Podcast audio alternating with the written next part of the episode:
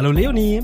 Hallo Simon und herzlich willkommen zur siebten Folge von No Rona News. Auch diese Woche schauen wir zwei uns mal an, was denn so abseits von den Corona-Nachrichten, äh, die die Nachrichtenwelt ja beherrschen, so passiert ist. Folge 7, here we go. M945 to go. Dein Thema des Tages.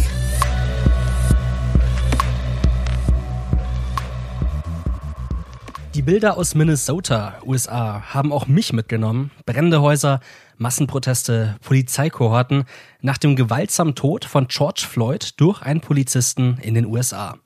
Das Thema Polizeigewalt gegen Schwarze ist vor allem in den USA allgegenwärtig und immer aktuell. Dieses Mal scheint die Reaktion aber auch besonders heftig zu sein.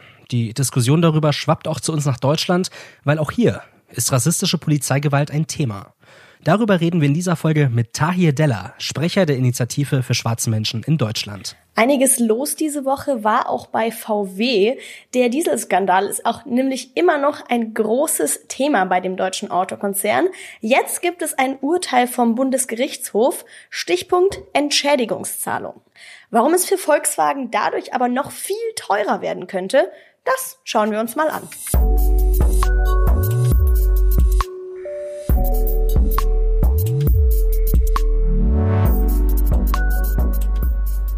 Schon seit letztem Jahr gibt es Proteste in Hongkong. Wenn ich daran denke, erinnere ich mich zuerst an die vielen Bilder von Straßenschlachten, von den Studentenprotesten und auch äh, von der besetzten Universität in Hongkong. Die Unruhen, die scheinen immer noch nicht abzukühlen. Jetzt gibt es auch eine Reaktion aus dem Festland China das zumindest so ist es der Plan, wieder Stabilität bringen soll. Und zwar das Gesetz zum Schutz der nationalen Sicherheit für Hongkong. Das hört sich jetzt erstmal ziemlich ominös an, zum Schutz der nationalen Sicherheit. Was steckt denn überhaupt dahinter? Dieses Gesetz soll Gefährdungen für die nationale Sicherheit verhindern, stoppen und auch bestrafen. Jetzt natürlich auch wieder die Frage, was sind denn Gefährdungen für die nationale Sicherheit? Das Gesetz bleibt da tatsächlich auch relativ vage, spricht hier von Tätigkeiten wie Landspaltung, Untergrabung der Staatsgewalt, terroristische Aktivitäten. Und das sind natürlich alles Sachen, wo sich jetzt nicht so ganz leicht der Finger Finger drauf le legen lässt, welche Aktivitäten da genau darunter fallen. Und ein äh, weiterer Bestandteil des Gesetzes, der auch sehr wichtig ist, ist der Beschluss der Errichtung eines, einer Chines eines chinesischen Sicherheitssystems in Hongkong, das parallel zur Polizei in Hongkong existieren soll. Das klingt jetzt für mich erstmal so ein bisschen, wie wenn man einfach nur versuchen wollen würde, diese Proteste einfach zu stoppen. Aber was genau ändert sich dann wirklich? Chinas Volkskongress hat bisher jetzt eigentlich nur über den Beschluss und nicht so über das Gesetz an sich abgestimmt. Aber schon jetzt allein ermächtigt der Beschluss den ständigen Ausschuss des chinesischen Volkskongresses dazu, ähm, ein nationales Sicherheitsgesetz für Hongkong auszuarbeiten. Das heißt, das kann jetzt gerade schon stattfinden und langfristig ist so ein bisschen das Ziel, das Ganze dann auch in das Hongkonger Grundgesetz einzufügen. Schon bald soll es auch ein nächstes Ausschusstreffen geben. Geplant ist dann Ende Juni oder August. Und da kann man dann mal schauen, wie es dann eben da so weitergeht. Das heißt, Ende Juni oder August könnte es tatsächlich schon so weit sein, dass dieses nationale Sicherheit, Sicherheitsgesetz zum Grundgesetz in Hongkong wird. Da stellt sich natürlich aber auch wie immer die Frage, wieso macht China für Hongkong ein Gesetz? Da schauen wir uns vielleicht noch mal kurz diesen Sonderstatus von Hongkong an, dieses äh, ein Land zwei Systeme System, sage ich mal, in dem Hongkong eine Sonderverwaltungszone ist. Das bedeutet letztendlich nur oder nicht nur mehr Freiheit und sagen wir mal das, was wir als Grundrechte bezeichnen im Vergleich zum Festland China, weil Hongkong nämlich seit 1843 bis 1997 eine britische Kolonie war, bevor es an China übergegeben wurde und sich deswegen noch einige autonome Freiheitsrechte bewahrt hat. Hongkong gilt als Plattform für die chinesische Finanzwirtschaft und deswegen auch wichtig ähm, für Chinas Wirtschaft. Jetzt ist aber die Situation, dass wegen den Unruhen und natürlich auch wegen Corona die Wirtschaft ja sowieso geschwächt ist, dass sich Investoren in anderen Ländern umschauen, die ihnen attraktiver erscheinen als Hongkong. Ähm, weil äh, in Hongkong die Situation einfach weniger sicher erscheint und äh, auch einfach wirtschaftlich weniger attraktiv ist als beispielsweise Länder wie Singapur. Außerdem hat China eben die große Sorge, dass Hongkong mit diesen Demokratieprotesten zu einem Sprungbrett werden könnte für eine gemeinchinesische Revolution, dass das quasi überschwappt auf Festlandchina und auch dort dann äh, so eine Demokratiebewegung ins Rollen kommt und äh, das System Chinas quasi gefährden äh, könnte. Deswegen soll dieses Gesetz erstmal Stabilität bringen für China natürlich, weil diese, dieses Sondersystem von dieser Sonderverwaltungszone schon in der Vergangenheit ja immer wieder problematisch war. Wir haben ja gerade schon drüber geredet, über die Massenproteste seit 2019. Da war der Auslöser dafür ja eben auch diese äh, Sondersituation, dass äh, ein Auslieferungsgesetz verabschiedet werden sollte, dass China Verdächtigte, also die einer Menschen, die einer Straftat verdächtigt werden, aus Hongkong nach China ausliefern dürfen. Und es bedarf, glaube ich, wenig Vorstellungskraft, um zu wissen, dass ähm, chinesisches Gefängnis nicht der schönste Ort der Welt ist. Und somit hat äh, dieses Gesetz die großen Massenproteste ausgelöst. Das Gesetz wurde dann deshalb letztendlich nicht verabschiedet. Dennoch bleibt natürlich dieser Krisenherd immer die Frage der Zuständigkeitsbereiche und die Frage, inwiefern und inwieweit Hongkong sich seine Autonomie bewahren kann ähm, weil da natürlich schon gravierende Unterschiede sind zwischen Festlandchina und, äh, und Hongkong. Also was Hongkong besonders fordert, ist, ist äh, natürlich somit eins der größten Elemente von der Demokratie, dass sie eben immer, dass sie frei und, äh, wie sagt man, ja, frei ihren äh, Regierungschef wählen können, dass Polizeigewalt untersucht wird. Da sprechen wir ja auch später nochmal in Bezug auf USA drüber, ist aber natürlich auch in China ein großes Thema. Ähm, die vielen politischen Gefangene, die es in China gibt, das ist auch ein großes Thema für die äh, Demonstranten und Demonstrantinnen in Hongkong. Ähm, obwohl aktuell die Proteste erstmal ein bisschen abgeflaut waren, ist jetzt natürlich die große Frage, was sich nach diesem Gesetz tun wird. Was viele Demonstranten und Demonstrantinnen befürchten, ist, dass das Gesetz rückwirkend auf sie angewendet werden könnte, dass diese Demonstrationen als ähm, als gefährdend für die nationale Lage interpretiert werden, gemäß dem Gesetz, und äh, sie damit nachwirkend noch ähm, weitere Probleme kriegen könnten mit dem Gesetz. Natürlich, was für viele damit auch in, im Raum steht, ist, inwieweit die freie Meinungsäußerung da weiter bewahrt werden kann. Wobei man sagen muss, dass auch Hongkong in dieser Frage gespalten ist. Und zwar in diese, sagen wir mal, zwei großen Lager A, der Demokratiebewegung, dieser intellektuellen, vor allem jungen Demokratiebewegung und der altbewährten Wirtschaftsmächte in Hongkong, die natürlich auf der anderen Seite ein sehr großes Interesse daran haben, dass die Beziehungen zu China möglichst stabil und unbelastet sind, weil das eben für den Finanzmarkt so unglaublich wichtig ist. Darauf gibt es jetzt natürlich auch in Hongkong wieder neue Proteste, aber nicht nur in Hongkong wird auf diese Entscheidung reagiert, sondern auch in ganz anderen Regionen der Welt. Im Westen heißt es eigentlich allgemein, dass das, wenn es so umgesetzt wird, das Ende des freien Hongkongs ist, wie es jetzt ist. Hongkong wirklich eigentlich eine große freiheitliche Stadt. Ich kenne sehr, sehr viele Studierende, die da auch schon mal ein Auslandssemester gemacht haben, die nach dem Abi irgendwie rüber sind die Freiheiten, die waren damals eigentlich bei der Übergabe von England an China bis 2047 garantiert. Hongkong war nämlich auch mal englisches Gebiet. Kritik gibt's aber natürlich auch ganz viel aus Deutschland, aus der EU und aus den USA. China allerdings besteht momentan darauf, dass sich keiner in die innere Angelegenheiten einmischt. Das heißt, China möchte da wirklich möglichst schnell vermutlich auch seinen eigenen Kurs durchziehen. Wonach es momentan aussieht, die USA hat angekündigt, Hongkong dann sogar den Status der Sonderverwaltungszone abzuerkennen. Momentan haben sie einen vorteilhaften Sonderstatus, vor allem was den Handel angeht. Auch die Opposition in Deutschland findet, dass die Bundesregierung momentan, auch wenn es Kritik gibt, viel zu milde im Umgang mit China ist. Im September soll es dann einen EU-China-Gipfel geben und da wird sich dann vielleicht zeigen, wie die EU im Ganzen drauf reagiert.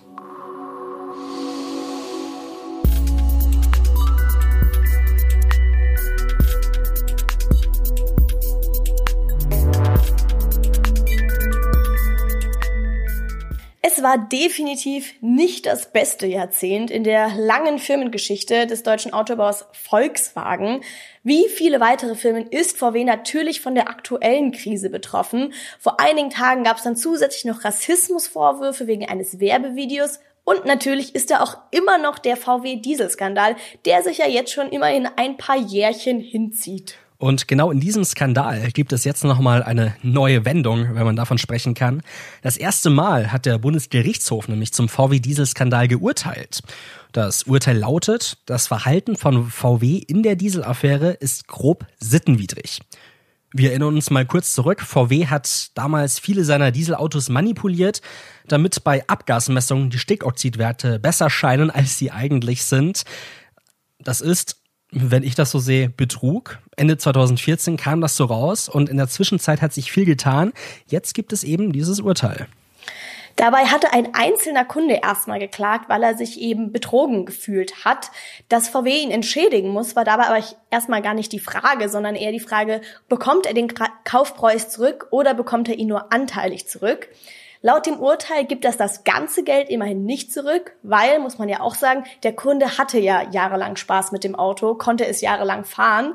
Ähm, und ist deswegen man kann, und äh, hat deswegen kein Recht darauf, den ganzen Kaufpreis äh, zu, zurückzubekommen.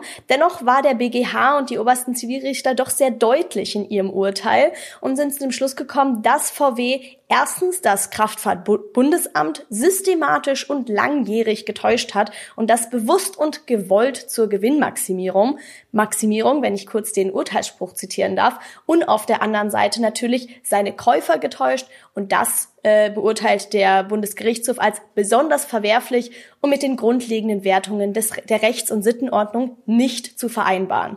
Also doch relativ deutliche Worte hier von den obersten Zivilrichtern. So, warum ist das Urteil denn jetzt aber eigentlich wichtig? Das Urteil gilt ja eigentlich nur für einen einzelnen Kunden, eben für den, der geklagt hat. Das heißt, der bekommt eine gewisse Summe gezahlt.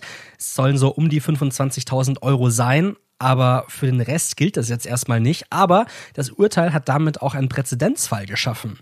Das heißt, auch 60.000 andere Kunden, rund 60.000, haben gegen VW geklagt in der Affäre. Und die könnten jetzt natürlich potenziell auch vor Gericht gewinnen. Damit es dazu aber nicht kommt und es für VW nicht vielleicht noch viel teurer kommt, möchten sie jetzt den einzelnen Kunden Einmalzahlungen anbieten. Das heißt, es kommt jetzt quasi zu einem Vergleich. So ein Vergleich ist im VW-Diesel-Skandal aber auch erstmal absolut nichts Neues. Erst Anfang des Jahres gab es einen Vergleich zwischen VW und dem Bundesverband der Verbraucherzentralen. Äh, zuvor hat es nämlich die erste Musterfeststellungsklage in Deutschland überhaupt gegeben. Das heißt, man könnte sagen, die wurde tatsächlich nur wegen VW überhaupt erst in Deutschland eingeführt. Zu dem Zweck, dass eben nicht jeder Kläger einzeln klagen muss, sondern mit dieser Musterfeststellungsklage für diese Gesamtheit von äh, Klägern insgesamt gesprochen gesprochen werden kann. Das Ergebnis von diesem Vergleich war, dass über 200.000 Geschädigte jeweils zwischen 1.350 und 6.257 Euro erhalten.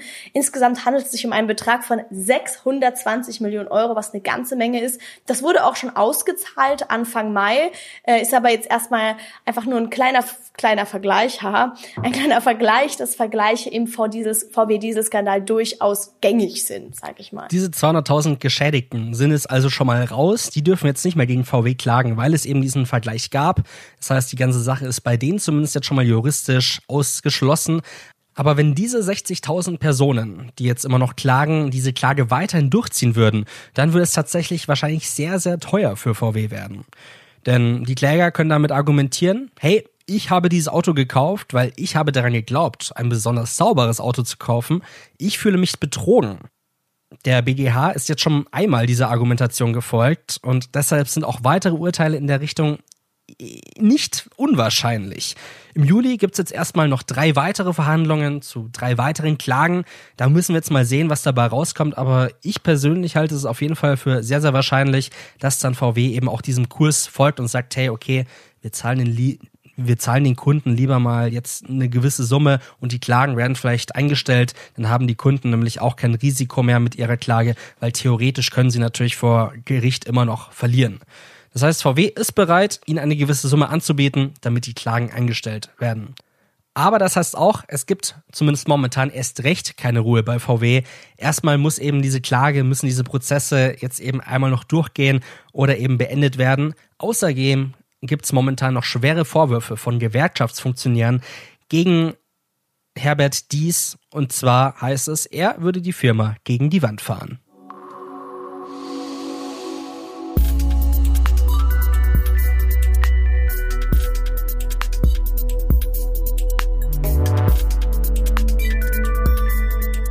Es ist Montag, der 25. Mai in Minnesota, USA.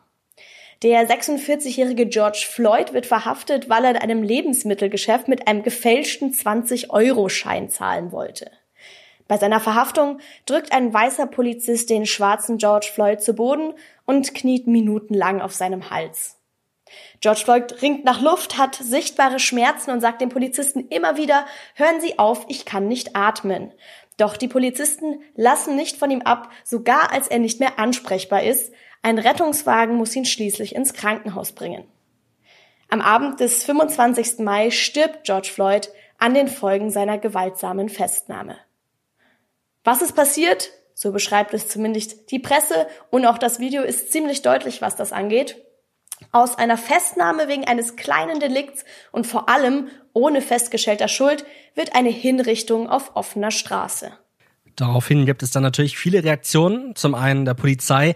Die vier Polizeibeamten, die dabei verwickelt waren, werden entlassen.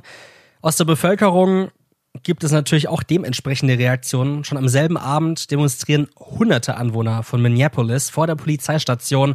Tausende US-BürgerInnen gehen auf die Straße, um Gerechtigkeit für George Floyd zu fordern. Auch in den sozialen Netzwerken ist allerlei los. Aus den Timelines kommt man fast nicht mehr raus. Und das Ziel davon, einfach auf das Problem von Racial Proofing und Polizeigewalt gegen schwarze Menschen aufmerksam zu machen. Auch aus der Politik gibt es Reaktionen. Die US-Regierung leitet eine Untersuchung des Todes von George Floyd ein. Die Polizeibeamte werden letztendlich wegen Mordes angeklagt. Auch die UN-Menschenrechtskommission verurteilt die Tat und den rassistischen Hintergrund. In Zusammenhang von Konflikten mit der Polizei und farbigen Menschen ist auch immer der Begriff Racial Profiling ein Schlüsselbegriff. Was denn Racial Profiling überhaupt ist und wie die gesetzliche Lage dazu in Deutschland aussieht, das fasst euch Felix Meindorfer in 100 Sekunden zusammen. Schneller wissen, was los ist. Politik in 100 Sekunden. Heute Racial Profiling. Wenn Menschen aufgrund ihrer ethnischen Merkmale eher im Verdacht stehen, eine Straftat begangen zu haben als andere, dann ist das Racial Profiling. Genauer wird damit der Verdacht gegenüber einer Person bezeichnet, der allein an Merkmalen wie Hautfarbe, Religion oder nationaler Herkunft festgemacht wird. Es gibt also Fälle, in denen Polizeibeamte eine Kontrolle oder Festnahme durchführen, ohne dass die Person selbst durch verdächtiges Verhalten auffällig geworden wäre. Zu Racial Profiling zählen zum Beispiel unbegründete Personenkontrollen von Moscheebesuchern, um gegen islamistischen Terrorismus vorzugehen, oder verstärkte Verkehrskontrollen von schwarzen Autofahrern, wie sie häufig in den USA vorkommen. Racial Profiling oder auch institutioneller Rassismus sind aber nicht nur Probleme in den USA, sondern kommen weltweit vor. Um das zu bekämpfen, haben unter anderem die USA und Großbritannien Gesetze erlassen, die diese Form der Diskriminierung verbieten sollen. Demnach sei Racial Profiling nicht nur gesetzeswidrig, sondern auch eine ineffektive Vorgehensweise in der Bekämpfung von Kriminalität und sorge außerdem für sinkendes Vertrauen in staatliche Behörden. In Deutschland gibt es dazu noch keine genaue juristische Regelung. 2016 hat aber das Oberverwaltungsgericht in Koblenz festgestellt, Racial Profiling durch die Bundespolizei verstößt gegen Artikel 3 des Grundgesetzes. Und auch laut der Antidiskriminierungsstelle des Bundes ist Racial Profiling ein schwerer Verstoß gegen die Menschenrechte. Unter anderem über Racial Profiling und Polizeigewalt wollen wir jetzt sprechen. Deshalb begrüße ich jetzt Tahir Della, Sprecher der Initiative für schwarze Menschen in Deutschland. Hallo, vielen Dank, dass Sie sich die Zeit nehmen konnten. Hallo, danke für die Einladung. Wie haben Sie denn die Nachrichten rund um die Lage in den USA in den letzten Tagen erlebt? Naja, die Lage wiederholt sich ja im Grunde. Ne? Also wir haben ja in der Vergangenheit häufig äh, derartige Zwischenfälle verzeichnet zu haben, zu verzeichnen haben. Und ähm, es ist ja nicht das erste Mal, dass äh, jetzt auch per Video so ein Fall äh, aufgenommen worden ist und auch äh, äh ausgestrahlt wurde und auch verbreitet wurde. Ich mag da erinnern an, an Eric Gardner in New York, der ja fast unter den gleichen Umständen ums Leben kam durch Polizeigewalt. Und, ähm, und beeindruckend ist natürlich auf jeden Fall, welche Wirkung sowas natürlich inzwischen hat. Dass jetzt hier tatsächlich jetzt mal offenkundig wird, äh, was schon lange in den USA äh, ein Problem ist, aber eben nicht nur in den USA. und natürlich jetzt ja auch mehr Öffentlichkeit erfährt durch so ein Video. Ich habe mir das Video ehrlich gesagt nur einmal angeguckt, ähm, einfach weil das äh, ähm, zu ähm, schmerzlich ist, zu äh, retraumatisierend ist für eine schwarze Person. Äh, und ich habe aber das Video dann auch nicht äh, online gestellt, sondern habe wirklich nur die entsprechenden Kommentare und Einbettungen äh, veröffentlicht. Sie haben ja schon gesagt, es ist keine Einzeltat. In den USA sterben doppelt so viele schwarze Männer wie Weiße durch Polizeigewalt. Tötung durch Polizei ist mittlerweile so die dritthäufigste Todesursache für junge schwarze Männer in den USA. Trotzdem ist ja Polizeigewalt gegen farbige Menschen ein weltweites Problem.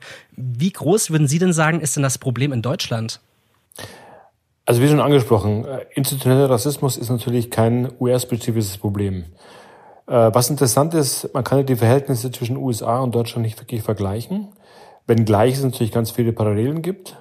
Aber was tatsächlich sehr offenkundig ist, dass der Umgang damit, vor allem von staatlicher Seite, sehr, sehr ähnlich ist. Also es wird ja auch hier in den USA wie auch hier in Deutschland von Einzelfällen gesprochen, von ein paar schlechten Äpfeln in, in, in, in dem System, also von Einzelfällen sozusagen von Polizeibeamtinnen, eben nicht von einem systemischen Problem gesprochen wird und auch tatsächlich bestritten wird, dass eben tief verankerten Rassismus in den Institutionen gibt, wie Polizei und Justiz. Und die Zahlen in den USA machen das eben deutlich.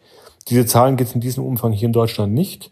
Deswegen gibt es demnächst auch eine Erhebung, die durchgeführt wird von Each One Teach One aus Berlin und äh, Citizen for Europe, die genau solche Daten liefern sollen, weil natürlich auch hier ständig oder immer wieder Beschwerden bei uns reinkommen, bei den Beschwerdestellen und Beratungsstellen und klar wird oder so, es gibt eben auch hier in Deutschland tief verankerten Rassismus in den Institutionen wie Justiz und Polizei.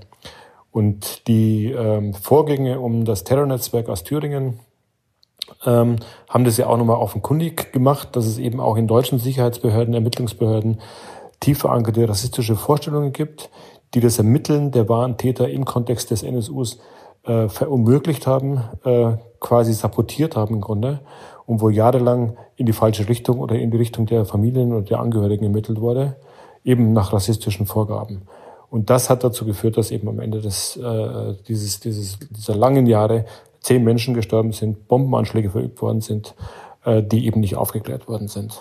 Und erst die Selbstertarnung deutlich wurde, wer dahinter steckt. Sie haben gesagt, die Zahlen, die sollen jetzt von dieser Initiative, die Sie eben genannt haben, erhoben werden. Gibt es denn jetzt schon Zahlen dazu, wie oft es gewalttätige Übergriffe seitens der Polizei auf schwarze Menschen in Deutschland gibt? Also wir wissen natürlich von den Fällen, die bekannt werden, die es, die es in die Medien schaffen. Also hier ist hervorzuheben Fälle wie Uli Jallo, äh, der in der Polizeihaft verbrannt wurde der Fall von dem äh, äh, Bob da in Hamburg, ähm, der, in, der sich selbst im Krankenhaus ähm, gemeldet hat äh, zur Behandlung und der vom Krankenhaus dann von Sicherheitsleuten äh, äh, äh, zu Tode geprügelt worden ist. Also hier wird deutlich an diesen Fällen, es gibt dieses Problem, aber es gibt eben tatsächlich eine hohe Zahl oder wir gehen davon aus, dass es eine hohe Dunkelziffer gibt in diesem Kontext, weil eben nicht die meisten Fälle eben nicht bekannt werden. Und wir wissen eben auch aus der Kampagnenarbeit, zum Beispiel gegen Racial Profiling, also Polizeiarbeit, die nach rassistischen Vorgängen äh, äh, stattfindet, also Kontrollen in, in Zügen, Flughäfen und öffentlichen Raum, dass es dieses Problem gibt, aber es gibt eben keine wirklichen Daten darüber, wie viele Menschen davon betroffen sind, also wie viele schwarze Menschen von diesem Problem betroffen sind. Und deswegen diese Erhebung. Woran liegt es denn eigentlich genau, dass es Racial Profiling auch in Deutschland gibt? Ist denn die Polizei in Deutschland vielleicht nicht ausreichend geschult oder sind das eher persönliche Gründe von einzelnen PolizistInnen in Deutschland? Die Schulung äh, spielt mit Sicherheit eine große Rolle. Und man muss ja auch darauf verweisen, dass eben äh, die Feststellung, dass es institutionellen Rassismus gibt, nicht bedeutet, dass alle äh, Beamtinnen in diesen Strukturen, in den Ermittlungsbehörden rassistisch eingestellt sind. Das lässt sich ja auch sowieso kaum nachweisen, sondern wir sprechen eben davon, dass es eben rassistische Vorstellungen verankert sind. Die innere Logik dieser Sicherheitsbehörden ist stark von, sind stark von rassistischen Vorbehalten geprägt. Und da wird eben deutlich, dass eben rassistisches Handeln eben nicht davon abhängig ist, ob eine Intention dahinter steckt, also ob jemand rassistisch eingestellt ist oder nicht, sondern es ist die innere Logik, äh, Gesetzesvorgaben, äh, die das rassistische Handeln ermöglicht.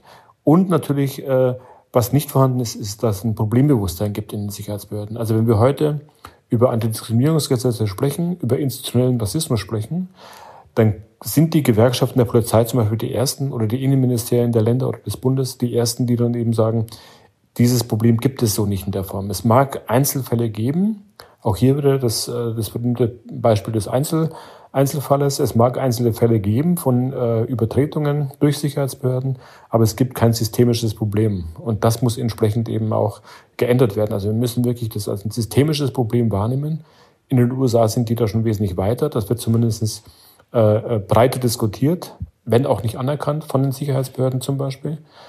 Aber genau darum geht es eben und entsprechend systemisch müssen wir auch natürlich bei der Bearbeitung des Themas vorgehen. Also es reicht nicht, wenn einzelne Beamtinnen strafrechtlich verfolgt werden, wenn sie ihre Befugnisse überschreiten oder wenn Menschen zu Tode kommen durch sie unrechtmäßig, ähm, sondern es muss wirklich das System im Blick genommen werden, die Strukturen müssen im Blick genommen werden und dazu gehören natürlich auch die Schulungen. Wenn wir sagen, das ist ein systematisches Problem, wie können wir denn dann das Problem innerhalb der Gesellschaft lösen? Also wie müsste man da rangehen? Naja, auch hier, wir müssen für ein Problembewusstsein sorgen. Ne? Also wenn wir heute beobachten, dass rassistische Polizeikontrollen beispielsweise, die finden ja im öffentlichen Raum statt, an Bahnhöfen oder in Zügen. Und äh, in den seltensten Fällen ähm, fühlen sich Menschen berufen, da zu intervenieren, zumindest nachzufragen, was braucht die betroffene Person zum Beispiel, die ja unrechtmäßig kontrolliert wird, nur aufgrund von phänotypischen Merkmalen. Und ich glaube auch, dass die Sicherheitsbehörden selber auch sozusagen sich auf, auf, äh, auf eine Position berufen, dass sie sagen, sie arbeiten auf dem Boden des Grundgesetzes und deswegen findet hier kein systemisches oder gibt es hier kein systemisches Problem von rassistischen äh, äh, Handlungen. Und das muss sich ändern. Also wir brauchen ein stärkeres Problembewusstsein, sowohl in den Behörden als auch natürlich in der Gesellschaft insgesamt für Rassismus. Und, und das kann natürlich unter Umständen sozusagen ermöglicht werden, indem wir halt darüber sprechen, dass wir das sozusagen besprechbar machen, dieses Thema, dass es nicht ständig abgewehrt wird und, und, und äh, kleingeredet wird und ernst genommen wird. Und die Fälle äh, in den USA zeigen eben auch die Fälle hier in Deutschland, zu was das letztendlich führen kann. Ne? Das geht also von den Polizeikontrollen bis zum Tode von Menschen. Und äh, das muss sozusagen ernst genommen werden. Es ist ein menschenrechtliches Problem. Wir haben äh, äh durch die, durch die UN-Gesetzgebung haben wir ein Recht auf Schutz vor rassistischer Diskriminierung.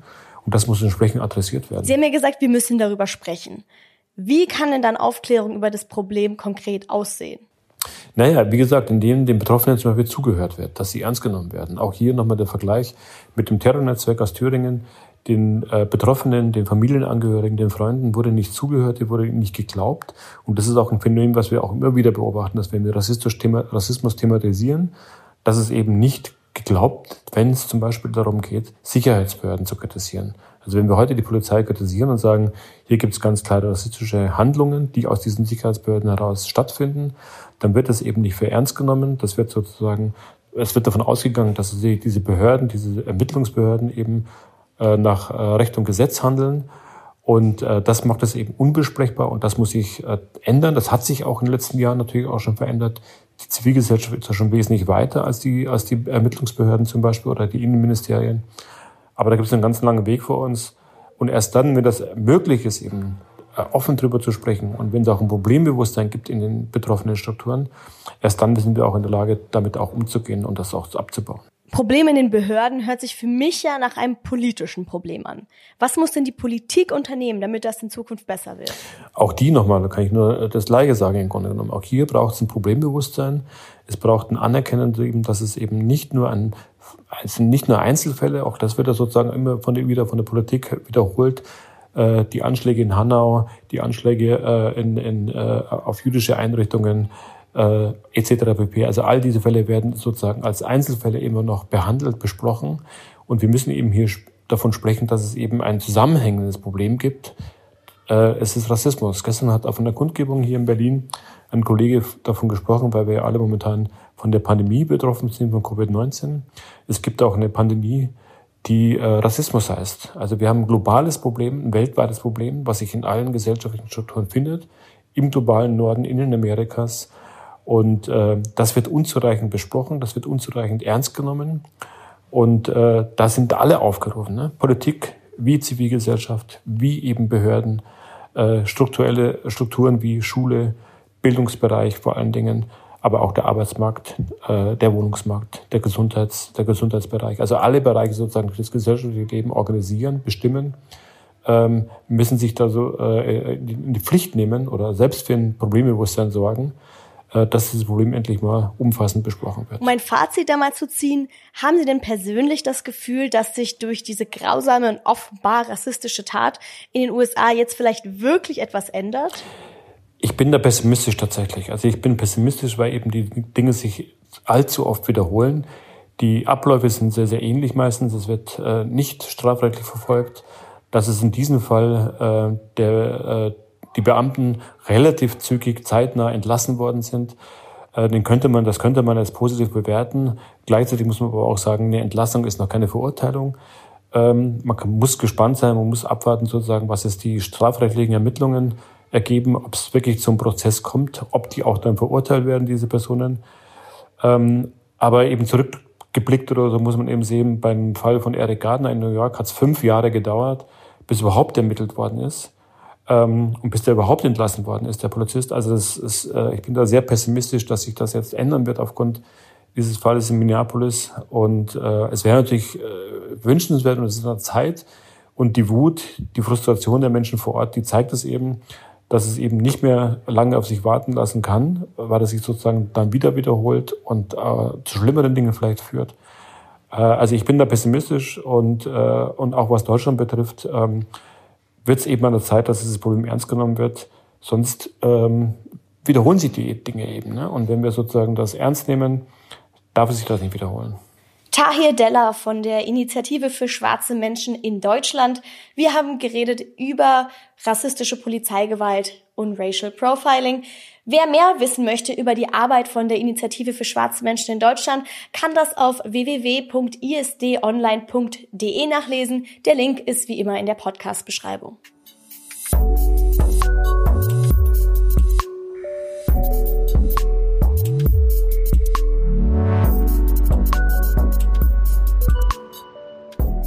Das war die siebte Folge No Rona News.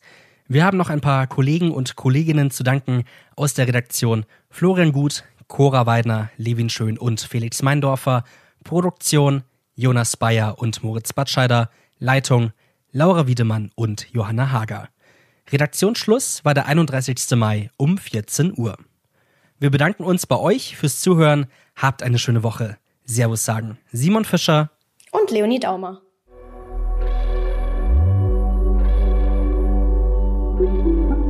M945 to go.